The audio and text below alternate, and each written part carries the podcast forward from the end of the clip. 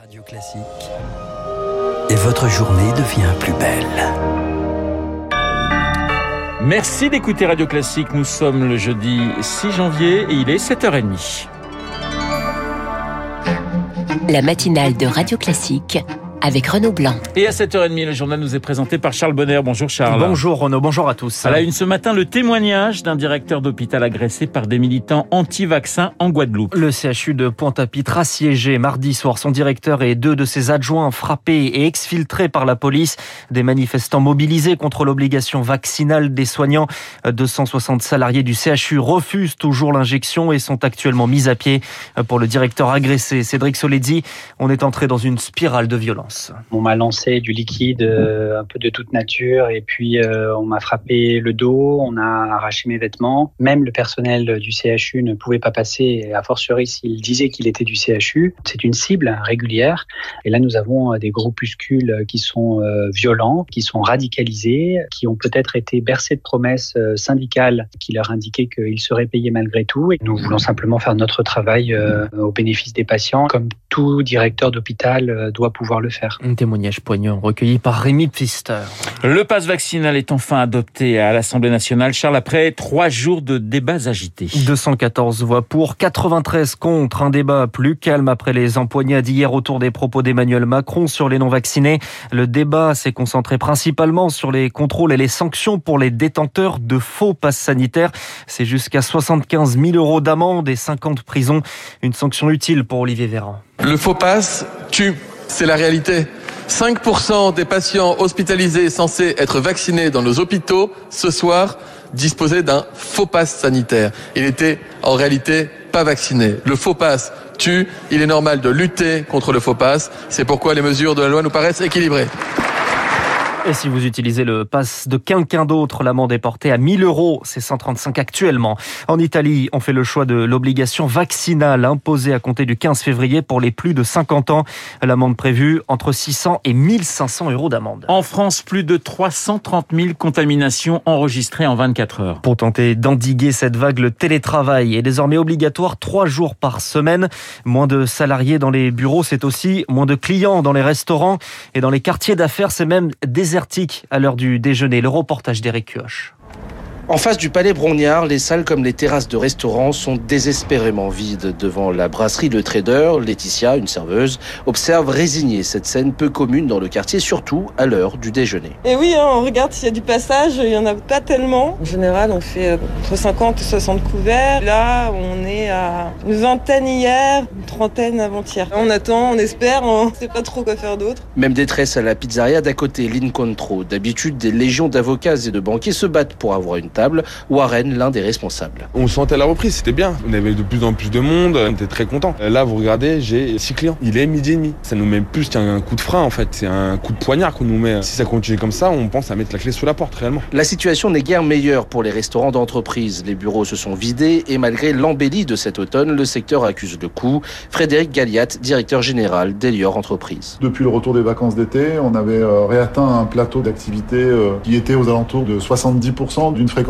avant crise. Là, on se fait un peu casser les pattes par cette cinquième vague. C'est environ 15% de perte à chaque fois qu'on perd un jour de télétravail. Dépités, les restaurateurs disent pouvoir tenir les trois semaines annoncées par le gouvernement, mais cela leur sera difficile au-delà. Le reportage d'Eric Kioch, des restaurants en manque de clients et des écoles en manque de professeurs. 7% d'entre eux sont actuellement en arrêt, chiffre donné par le ministre de l'Éducation nationale qui s'attend à un pic de 15% de profs absents. Un protocole dans les écoles qui prévoit trois tests en quatre jours si un cas positif est déclaré dans une classe. Les deux derniers peuvent être des autotests. 8 millions d'entre eux seront envoyés la semaine prochaine dans les pharmacies pour faire face aux pénuries. les pharmacies et des laboratoires sous l'eau véritablement. Ouais, les demandes de dépistage explosent, environ 1 800 000 par jour et des laborantins face à une recrudescence d'incivilité, voire d'agressions verbales et physiques, des files d'attente interminables et une tension que dénonce François Blanchecotte. Il est le président du syndicat national des biologistes médicaux.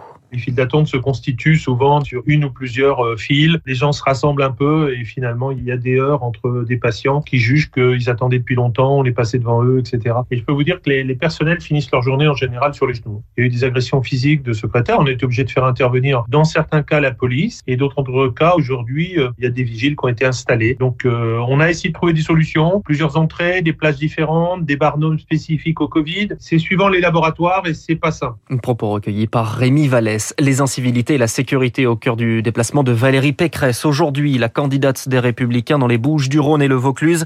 Valérie Pécresse qui veut instaurer un bras de fer avec Emmanuel Macron en plagiant Nicolas Sarkozy. Elle estime ce matin dans le journal La Provence qu'il faut ressortir le karcher de la cave, Pierre Collard. Je vais ressortir le karcher de la cave. Cela fait dix ans qu'il y est et il est temps de l'utiliser. Voilà les mots qu'a employé Valérie Pécresse dans son interview à La Provence. Elle veut, je cite, nettoyer les quartiers, remettre de l'ordre dans la rue et des policiers sur le terrain. Une phrase choc dirigée contre Emmanuel Macron, responsable d'un en même temps qu'elle juge défaillant. La candidate de la droite n'hésite pas à viser un président qui, selon elle, fracture et divise la société. Dans son viseur, les propos hier du chef de l'État sur les non-vaccinés qu'il veut emmerder jusqu'au bout.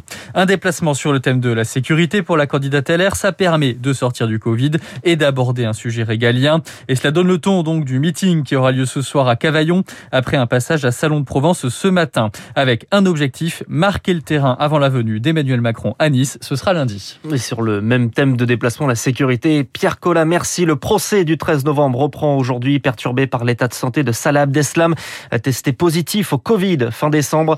Sa présence est incertaine. Il refuse de comparaître depuis fin novembre. À l'étranger, Charles, Joe Biden s'exprime aujourd'hui devant le Congrès, un an après l'assaut du Capitole. Une attaque conduite par les partisans de Donald Trump, persuadés que des fraudes ont empêché sa réélection. Des affirmations relayées par l'ancien président, mais jamais prouvées, alimentant des théories en tout genre d'un complot organisé.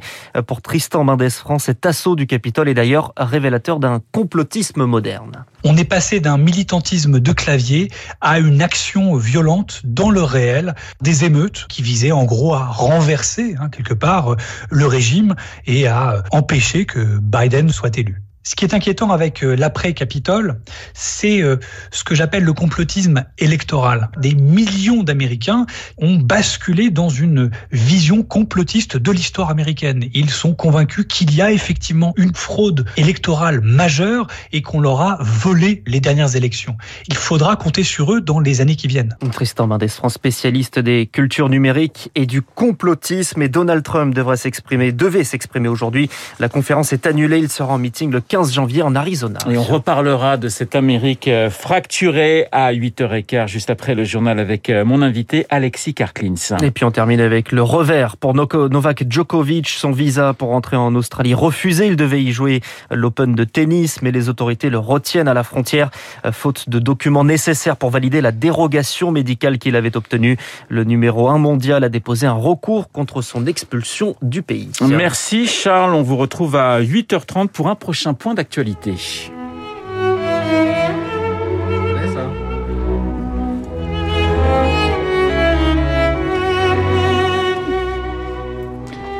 Et vous reconnaissez certainement le salut d'amour d'Elgar avec au violoncelle un certain Gauthier Capuçon. C'est aussi le générique de son émission sur Radio Classique. Gauthier Capuçon, mon invité dans les spécialistes, dans une poignée de secondes.